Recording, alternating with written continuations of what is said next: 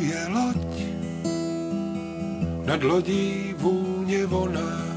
Este domingo, en Historia del Mundo, Diana Uribe nos habla de Los checoslovacos van a empezar a, a buscar una tendencia en la cual van a buscar una reforma política desde adentro.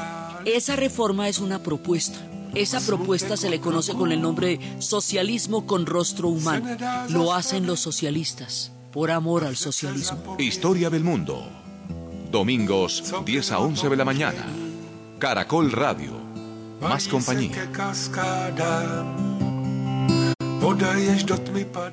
Buenas, les invitamos a los oyentes de Caracol que quieran ponerse en contacto con los programas. Llamar al 268-6797, 268-6797 o escribir al email director arroba casa de la historia.com, info casa de la historia o consultar la página web o las redes sociales. Hoy vamos a ver la primavera de Praga.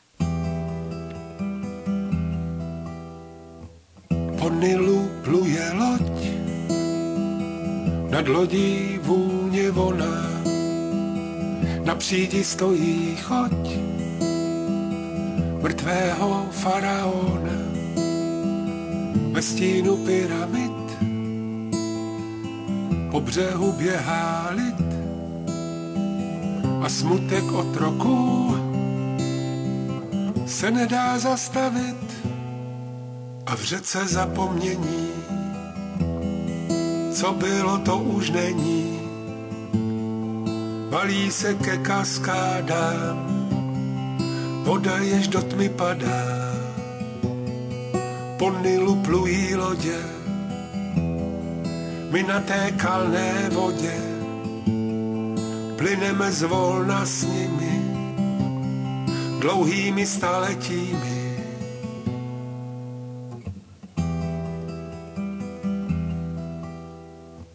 Po Nilu pluje loď, má jméno Kleopatra. Neokouněj a foť,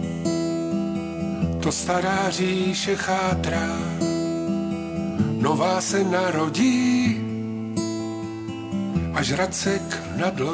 Uno de los episodios más importantes, más emblemáticos, más fundamentales de toda la posguerra de Europa del Este, de toda la era del socialismo y de la era posterior al socialismo, porque es que la preguntita que nos vamos a hacer en este programa no está resuelta.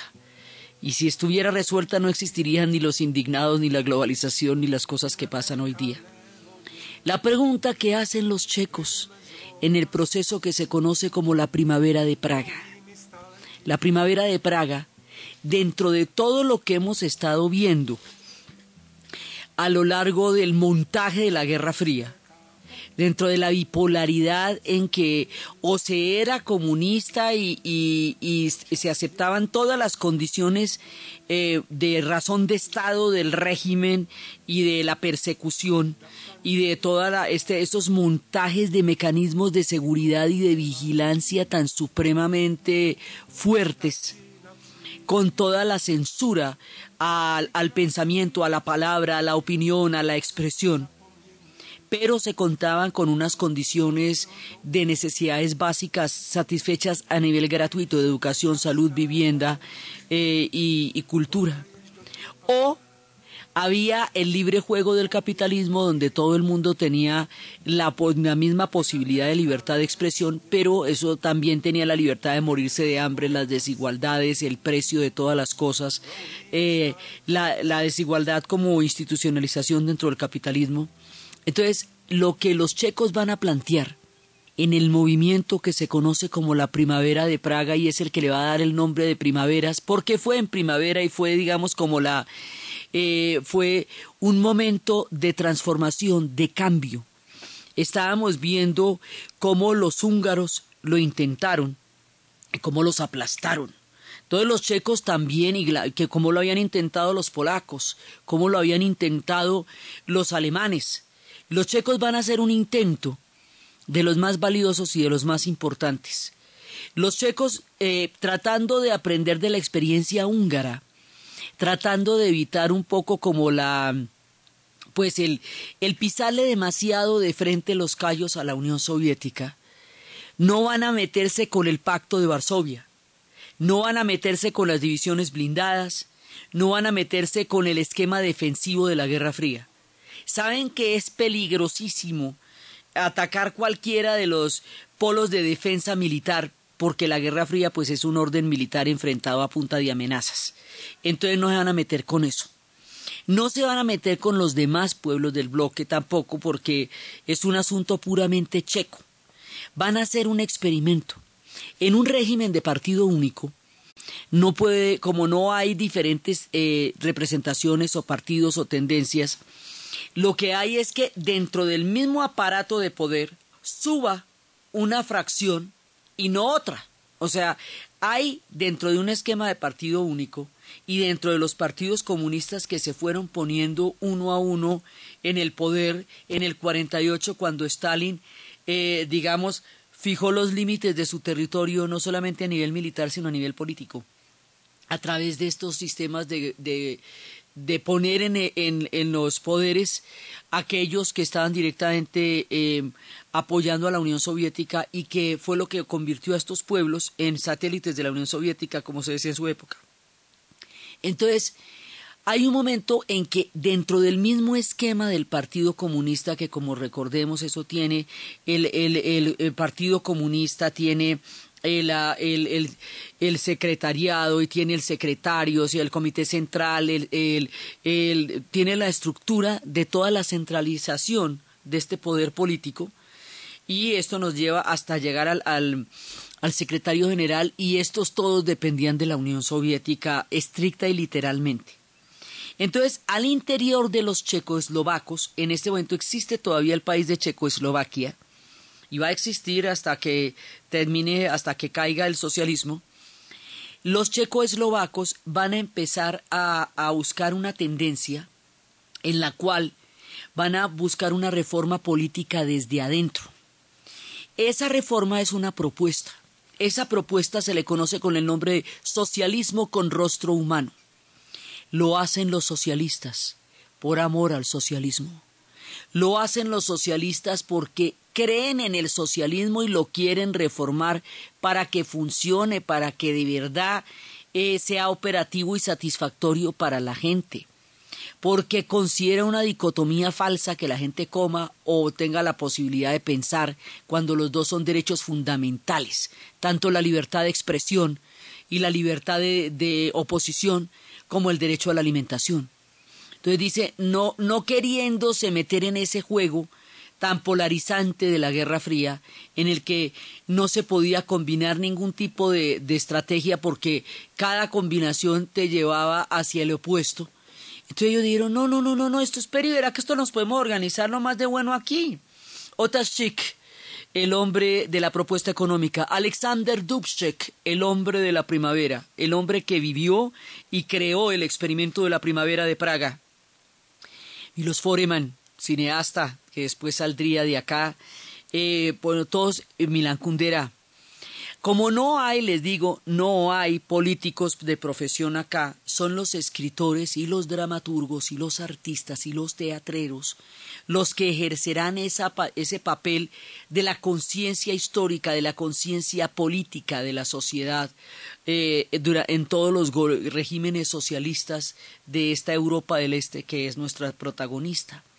Entonces, resulta que estábamos en eso y dicen la propuesta es la siguiente, vamos a hacer una, una, vamos a abrir la economía, o sea, que no sea una economía solamente con la Unión Soviética, sino que podamos comerciar con otros países. Eso es una propuesta económica.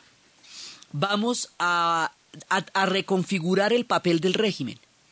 Entonces, que la policía sea un órgano de servicio al pueblo y no de persecución que bajen a los gatitos de los árboles, eh, que colaboren con las ancianas, que cuiden a las personas de que no las atraquen en las calles y no que se vuelvan una policía política que esté espiándolo a usted en el metro y esté dispuesta a transmitir toda la información que oiga, razón por la cual el nivel de paranoia que se vivía en estos regímenes era muy grande, que había un nivel de vigilancia interna enorme, enorme, enorme. Eso en Cuba se llama Comité de Vigilancia para la Revolución de la Cuadra Eh, pero cada uno de estos países tenía un modelito de estos con un nombre particular y la función era la misma, una vigilancia permanente a todos los ciudadanos. Entonces, desmontar el servicio de vigilancia y convertirlo en un servicio de cuidado a la ciudadanía.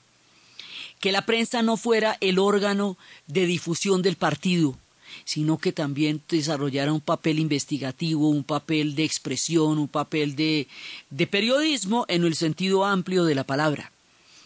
Eh, que Praga, la hermosa, la divina, la mamacita, estaba, la estaban dejando caer, entonces había que salir a poner a Praga bonita.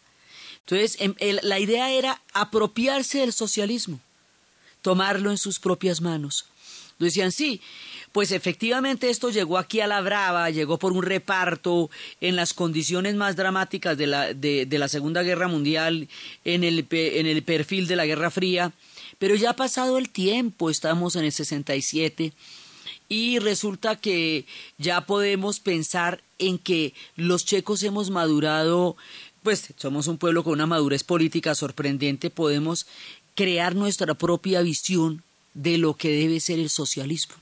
Y esa visión se llama socialismo con rostro humano, porque precisamente es quitarle el elemento de terror al régimen y convertirlo en una, en una política amable y cercana al pueblo checo. Y la gente empezó a salir a las calles y empezó a barrer y a ayudar y a cuidar a Praga y a cuidar a la República Checoslovaca, que es bien divina, y a ponerla preciosa y a, eh, digamos, como fue una entrega colectiva al embellecimiento, a, la manera como un pueblo eh, se hacía cargo eh, no solamente de su historia, sino de, la belleza de su vida, de sus calles.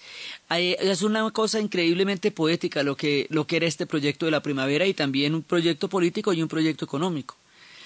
Y empezaron a hacerlo. O sea, dirigentes proclives a este tipo de cambios llegaron en ese momento al poder y eso era el, el papel de Alexander Dubček y empieza a invitar a la ciudadanía a formar parte del socialismo con rostro humano y la gente le va a seguir y lo va y, va, a colaborar lo más que puede con esto. Los que no estaban de acuerdo no era ni siquiera porque no estuvieran de acuerdo, porque la propuesta era muy popular, era porque temían lo que podría llegar a ser la Unión Soviética contra ellos era porque les parecía que era como alborotar el parche, como calentarle, eh, como, como ponerle el cascabel al gato, como ir a, provocar a una Unión Soviética cuyas reacciones ellos no podrían medir.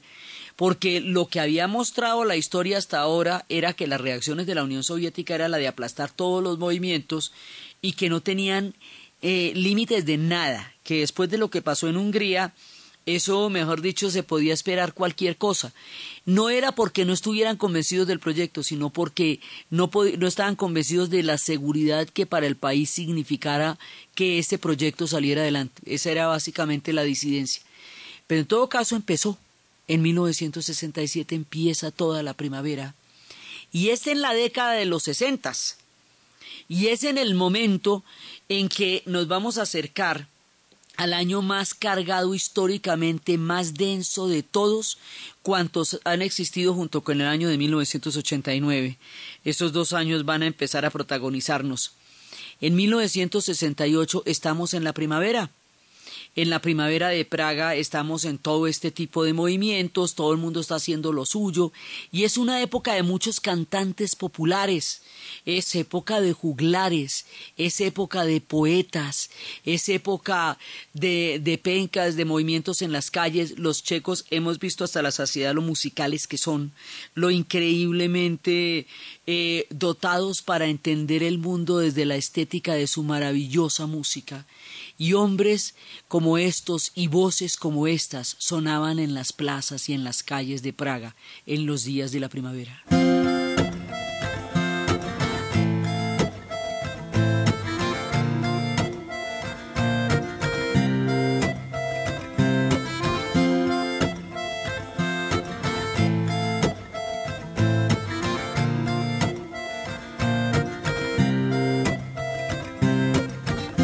Se zastavil stíhání sektáře Parsifala.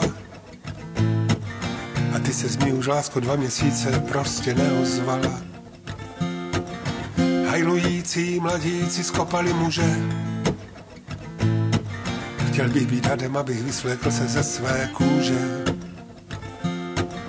Rychlík narazil za Prahou do stromu. Folk to je jenom blbá potřeba vykřičet svou bolest někomu. Za dvojí smrt pod věží znoj vymůže neschválená rekonstrukce.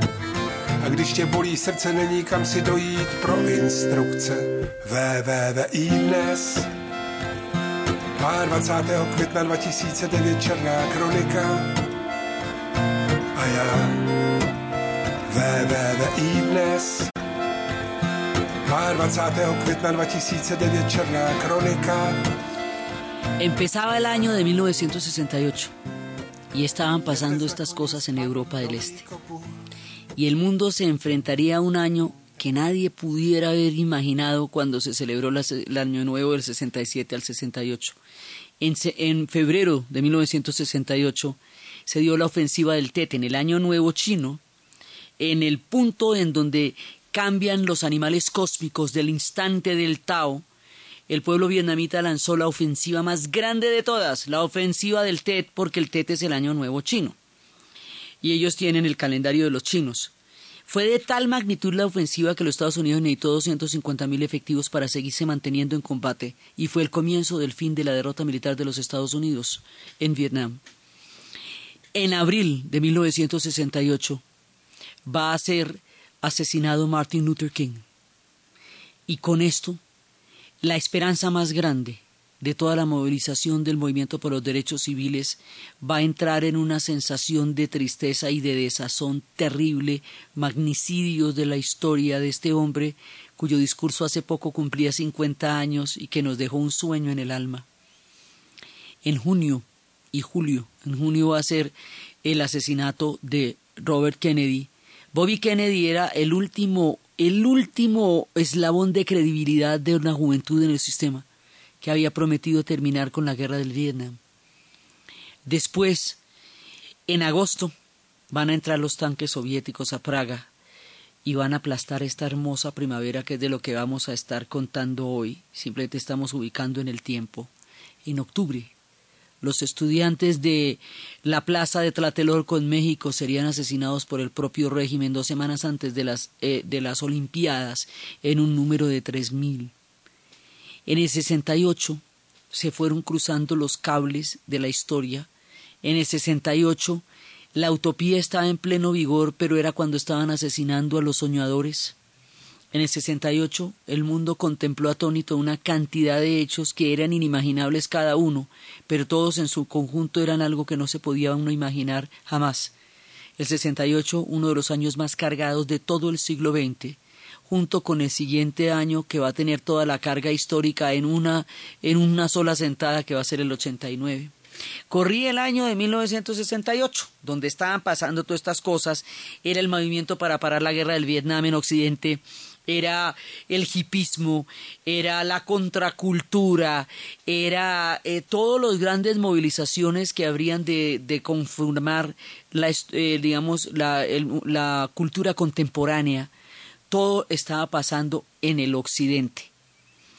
En el este, en nuestra historia, estamos en este experimento de los checos. Entonces los checos están haciendo todas las cosas como las, como las quieren hacer y teniendo las debidas precauciones para no, además porque en mayo de 1968 eh, después del asesinato de Martin Luther King, el epicentro del mundo se va para París cuando es el mayo francés, la imaginación al poder, la utopía. Profesores, nos estáis haciendo viejos, prohibido prohibir, sed realistas, pedid lo imposible. En una sociedad donde no hay aventura, la única aventura es cambiar la sociedad, decían los muros en la, en la Sorbona en esa época. Entonces, todo esto estaba sucediendo en el año de 1968. Era un tiempo de utopía, como lo recuerdan las canciones. Papá, cuéntame otra vez ese cuento tan bonito de gendarmes y fascistas y estudiantes con flequillo y dulce guerrilla urbana en pantalones de campana y canciones de los roles y niñas en minifalda. Papá, cuéntame otra vez todo lo que os divertisteis, estropeando la vejez oxidados dictadores. Y como cantaste al vento y ocupasteis la Sorbona en aquel mayo francés, en los días de vino y rosas. Papá, cuéntame otra vez esa historia tan bonita de aquel guerrillero loco que mataron en Bolivia y cuyo fusil ya nadie se atrevió a tomar de nuevo. Y como desde aquel día todo parece más feo, papá cuéntame otra vez que tras tanta barricada y tras tanto puño en alto y tanta sangre derramada, al final de la partida y bajo los adoquines no había arena de playa. Fue muy dura la derrota, todo lo que se soñaba se pudrió en los rincones, se cubrió de telarañas. Y ya nadie canta al vent, ya no hay locos, ya no hay parias, pero tiene que llover, venga.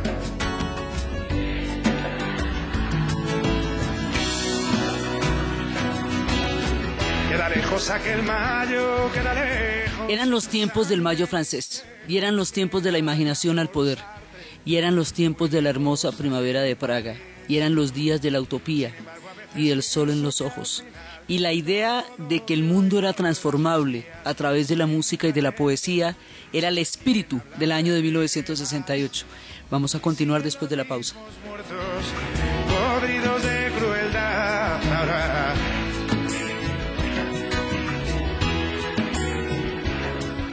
Ayer morían en Bosnia, ahora mueren en Bagdad. Es hora de cuidar tu garganta con una solución seria de expertos. Isodine bucofaringio e Isodine Mint. En Caracol Radio, esta es la hora.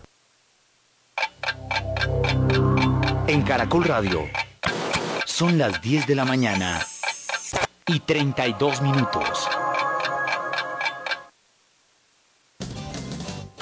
Para asustar. ¡Bu! ¡Para gritar! Para susurrar. Para bostezar.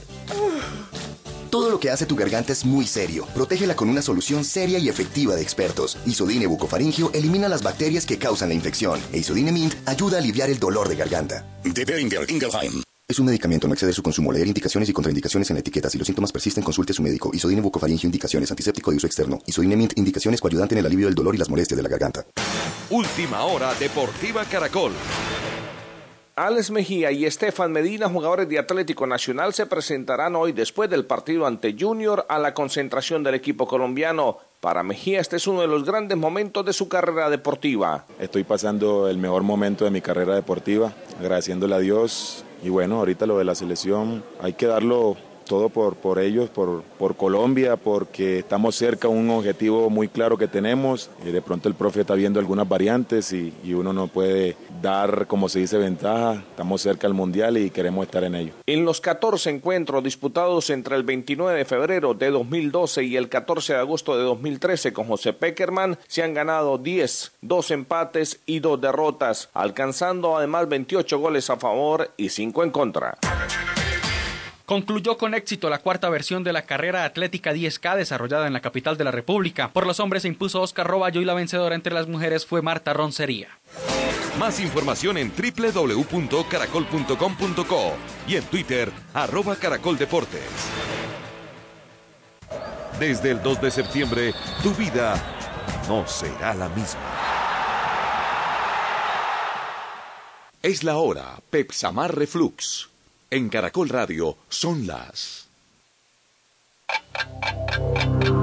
En Caracol Radio. Son las 10 de la mañana y 34 minutos. ¿Ha sentido dolor y ardor en el esófago? Sensación quemante al recostarse. Náuseas después de comer. Entonces usted sufre de reflujo. Ahora cuenta con Pepsamar Reflux. Que actúa rápidamente convirtiéndose en un gel flotante que forma una barrera para evitar que los alimentos y ácidos regresen al esófago. Nuevo Pepsamar Reflux, la barrera antirreflujo. Es medicamento, no exceder su consumo. Si los síntomas persisten, consultar al médico. Caja Sonora. Espacio radial de Confama para oírte mejor. Ella era muy tímida y en la guardería se me avispó mucho. Así habla Caterine de su hija de tres años, que era bastante retraída. Pero ahora eso es distinto. Está más sociable, ella le habla a cualquier persona, usted cómo se llama, yo me llamo María Fernanda. Para la psicóloga Gloria Montoya, este cambio se debe a que la guardería educa en responsabilizarse de uno mismo. Es lo que parece con el concepto de autocuidado, porque el autocuidado es cuidado básicamente del cuerpo. Yo me responsabilizo de mi cuerpo. Tras escuchar a su familia, que no estaba del todo de acuerdo con llevar a la niña a la guardería, Caterine ve la mejora en su hija, da la razón a esta experta y asegura que su decisión fue acertada. Sí, vale la pena porque yo veo eso en el reflejo de mi hija. Es muy alegre, muy juiciosa, la acata las normas. Te esperamos en una próxima emisión. Con fama. Vigilado Superintendencia del Subsidio Familiar. En la Fundación Universitaria Juan de Castellanos forma tu futuro como profesional, dinámico e integral a través de la investigación, la pedagogía, la ciencia y el conocimiento. Inscripciones abiertas, carrera 11, número 1144, www.jdc.edu.co. PBX 742-2944. Fundación Universitaria Juan de Castellanos. Cultivamos ciencia, sabiduría y amor. En Surenvíos entendemos que lo que caracteriza a un buen colombiano es su espíritu emprendedor, solidaridad y esfuerzo, y sobre todo el buen trato y la amabilidad. Por eso en Surenvíos nos sentimos orgullosos de ser colombianos y de servir, transportando sus mercancías, sobres y encomiendas. Contáctenos en www.surenvíos.com.co o en la línea gratuita nacional 018 180 777. Surenvíos llegamos primero. En la Fundación Universitaria Juan de Castellanos forma tu futuro como profesional, dinámico e integral a través de la investigación, la pedagogía, la ciencia y el conocimiento. Inscripciones abiertas, carrera 11, número 1144, www.jdc.edu.co. PBX 742-2944. Fundación Universitaria Juan de Castellanos. Cultivamos ciencia, sabiduría y amor. Todo dio igual, las hostias siguen cayendo. ¿Sobre quién hablaré más? Y siguen los mismos muertos, podridos de crueldad. Ahora,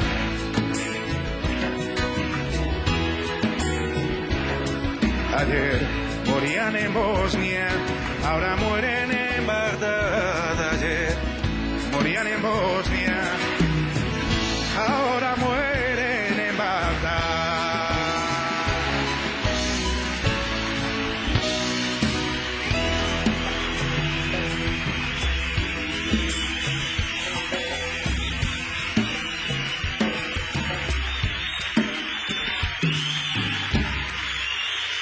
Esta historia, esta canción es absolutamente emblemática de- del, del aroma, de la utopía que se respiraba en esos tiempos en que había movilizaciones en el mundo entero y el movimiento estudiantil estaba por todas partes creando otro- otros espíritus y otras formas de entender el mundo.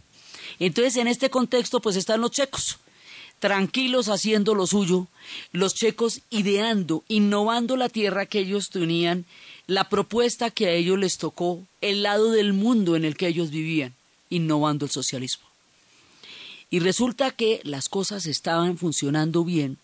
Los checos estaban llegando, los checoslovacos estaban llegando a acuerdos fundamentales en este nuevo proyecto del socialismo con rostro humano, en esta síntesis de derechos, en las cuales los derechos no eran excluyentes según la ideología o el régimen político que se hicieran, sino que los derechos formaban parte de una unidad, que es aquello a lo que las personas tienen derecho cuando nacen, a la libre expresión, a la libre movilización, a la comida, a, lo, a lo fundamental.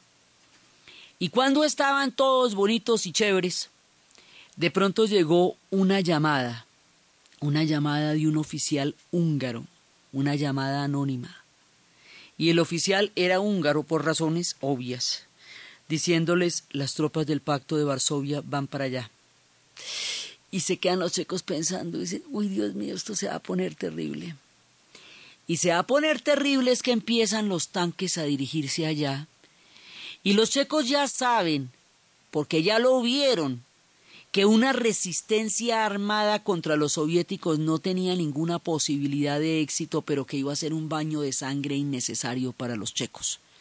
Lo vieron, vieron morir a los húngaros en el 56 y a los alemanes en el 53 y a los polacos los vieron aplastar y dijeron, bueno, esto aquí, mejor dicho, si nos ponemos por la, por la mala, pues ni modo. Entonces deciden hacer una resistencia poética. Y la resistencia poética es llenar las calles de grafitis y poner Moscú, 1250 kilómetros de Praga. Lenin, despierta, todos se han vuelto locos. ¿Qué pasa? Y empiezan a cambiar todas las señales de tránsito para que los tanques no se puedan orientar.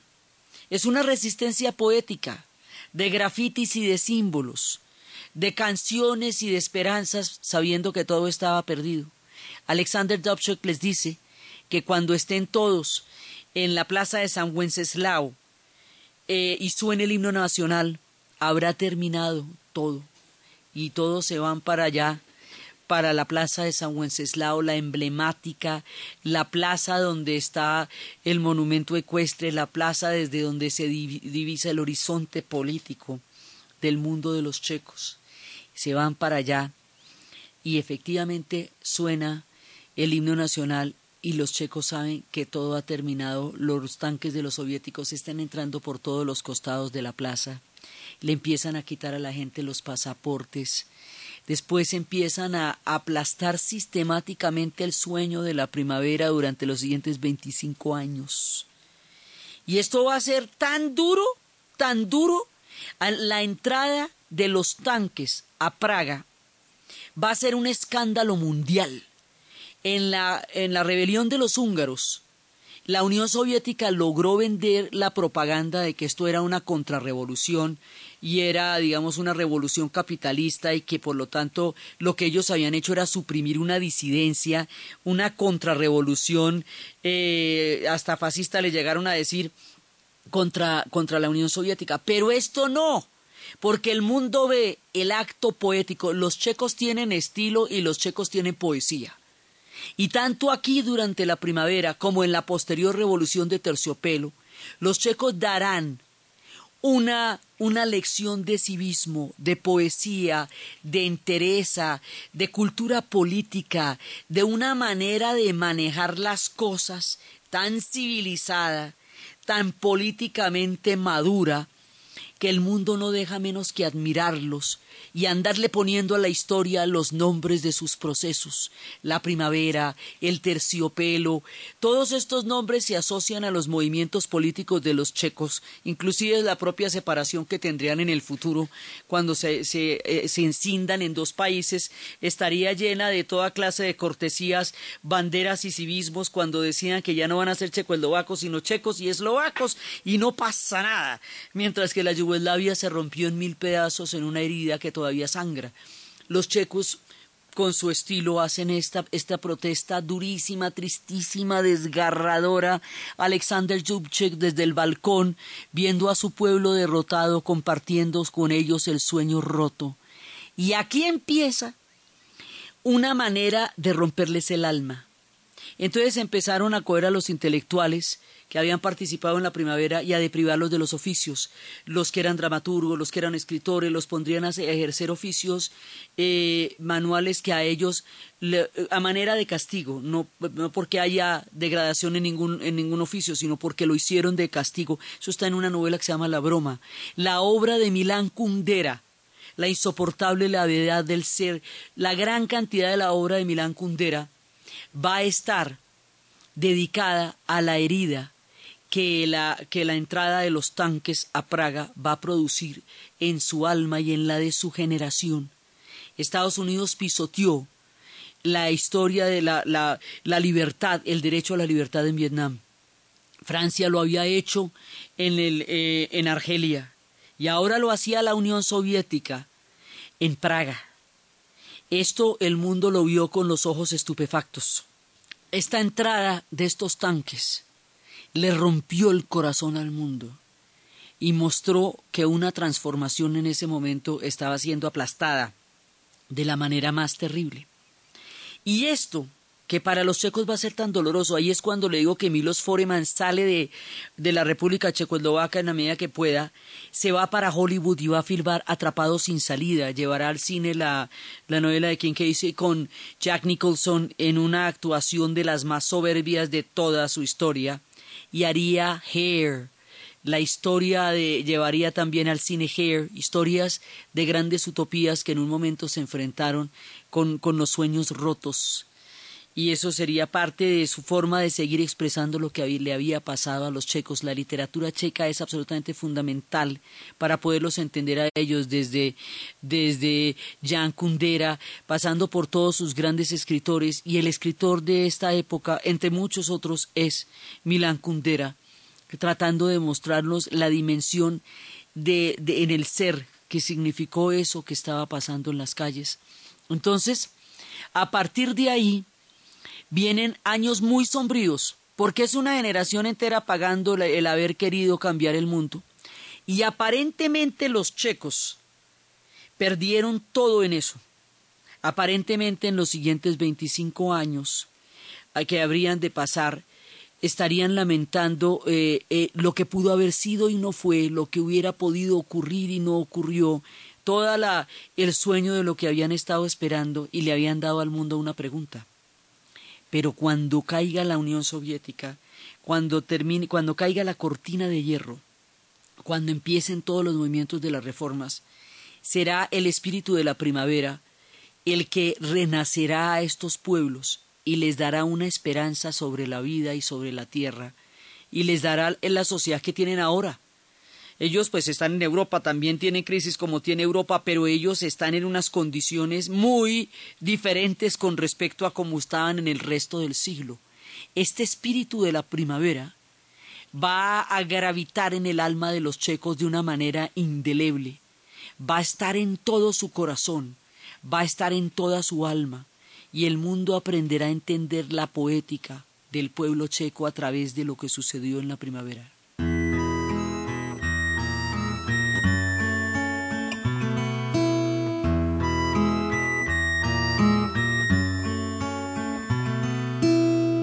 Zlo sedí v rohu pokoje, v křesle před televizí. A nikdo neví, kdo to je. Domácí nebo cizí.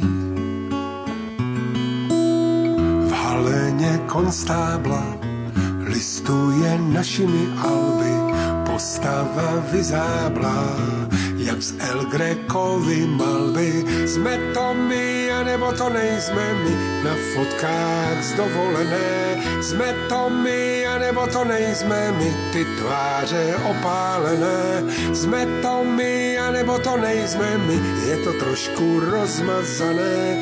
Jsme to my, anebo to nejsme my, pane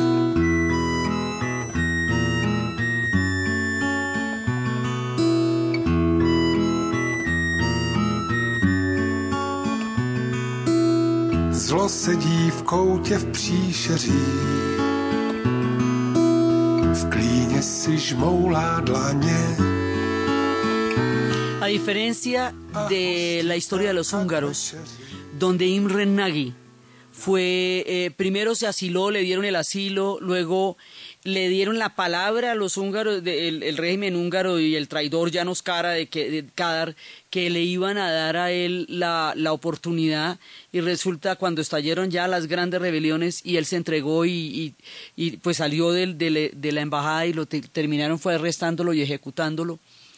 A Dubček no lo van a matar, pero le van a clavar 25 años de cárcel. 25 años. A Václav Havel, primer presidente después de la caída de, de, la cortina de hierro, 12 años. Los hombres de la primavera van a pagar costos absolutamente altos por este sueño, pero este sueño es la posibilidad real de la nación checa que hoy existe. O sea, es por este sueño que ellos tuvieron de dónde y cómo recuperar una historia para poderla vivir cuando hicieron la revolución de terciopelo.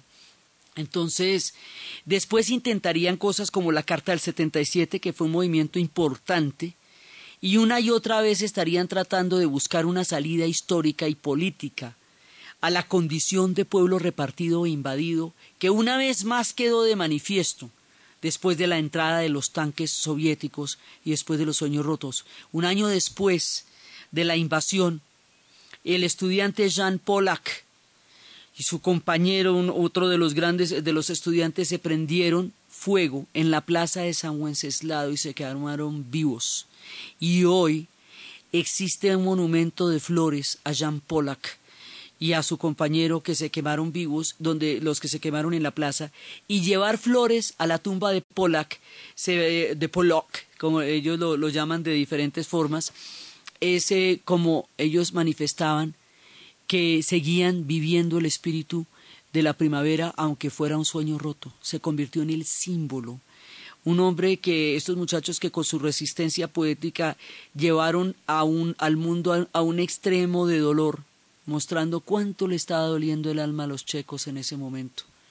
Y así ellos dieron una lección en el mundo. Cuando Gorbachev eh, empezó la perestroika, cuando se puedan volver a reunir en la plaza de San Wenceslao 25 años después, cuando Alexander Dubček salga de la cárcel, cuando empiecen los procesos de la revolución de terciopelo, Gorbachev le diría a, Alexander Dubček y Alexander Dubček pues eh, eh, retransmitiría las palabras a su pueblo. Decía, esta mañana Gorbachev dijo por la radio que la perestroika es el socialismo con rostro humano.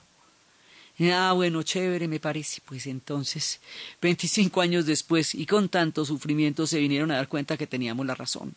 Entonces, el tema es que los checos tocaron el meollo de los derechos y los deberes de las sociedades para con los ciudadanos. Y tocaron el meollo, los estados no pueden desconocer el bienestar de sus pueblos, pero tampoco pueden oprimirlos por el hecho de que así lo hagan. Entonces era una síntesis entre el capitalismo y el comunismo que tuviera las oportunidades del capitalismo y, la, y los cuidados sociales del comunismo.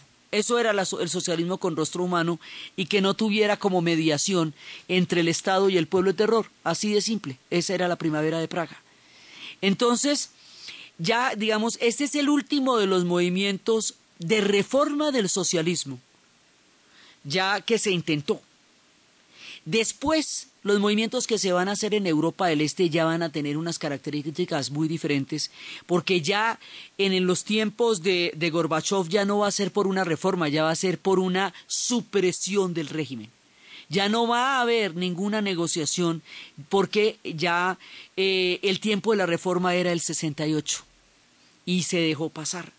Entonces, la siguiente vez que vaya, que vaya a haber un movimiento grande, eh, contra la Unión Soviética, adivinen dónde va a ser, adivinen.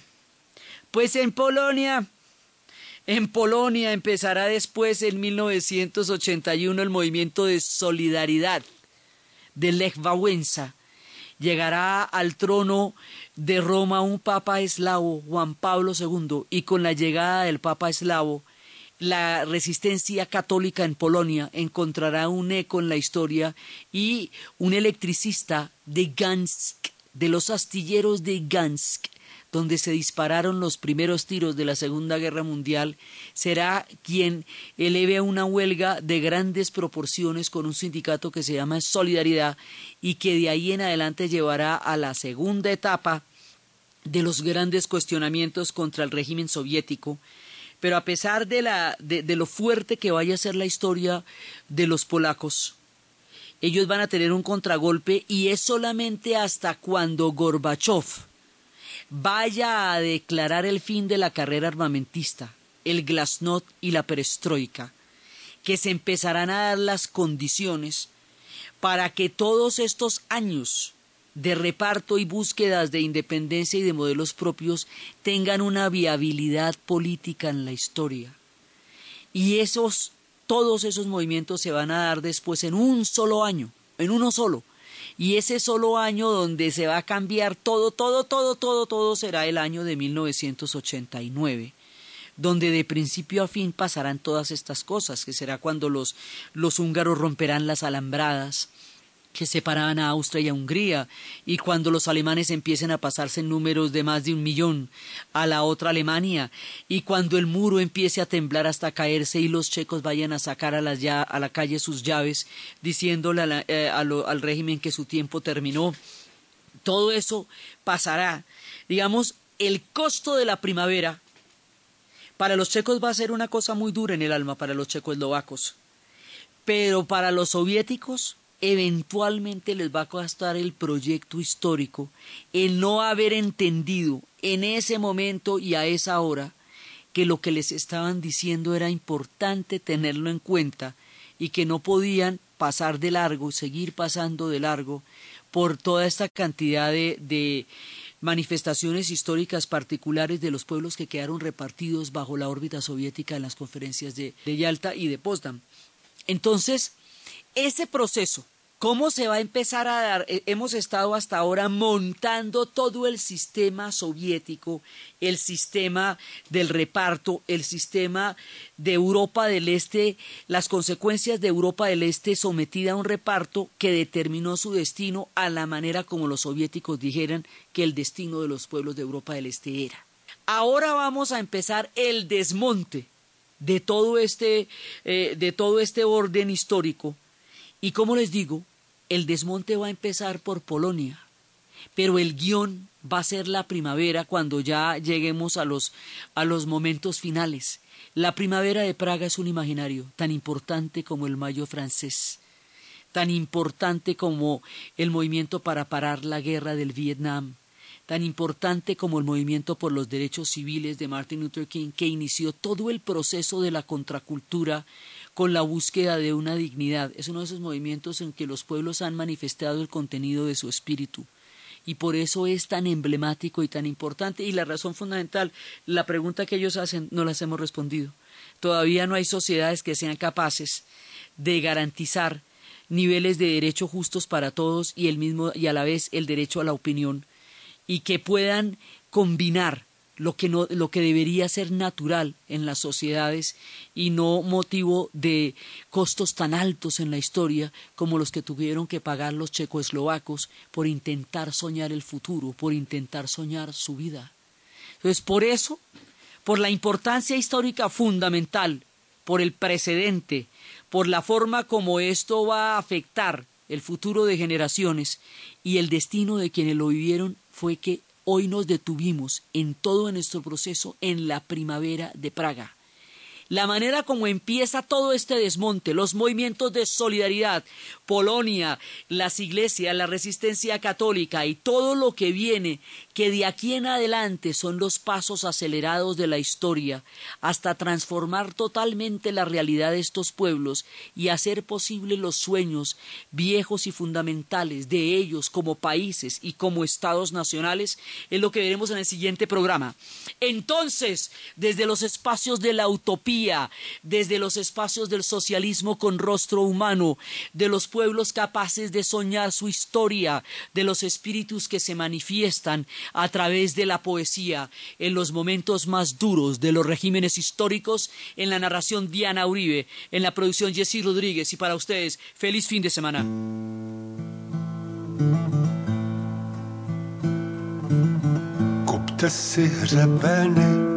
Blíží se všivé časy, zítřek je oděný do šatů trhana. Jdou trávou hyeny na svojeho do kvasy, mám kufry zbaleny už časně od rána. Jsem podél cest ale je plné hesel, styčenou k nebi pěst a muže, který nese vlajku a na ní krev. Lidí, jež pod ní stáli a z dálky hučel zpěv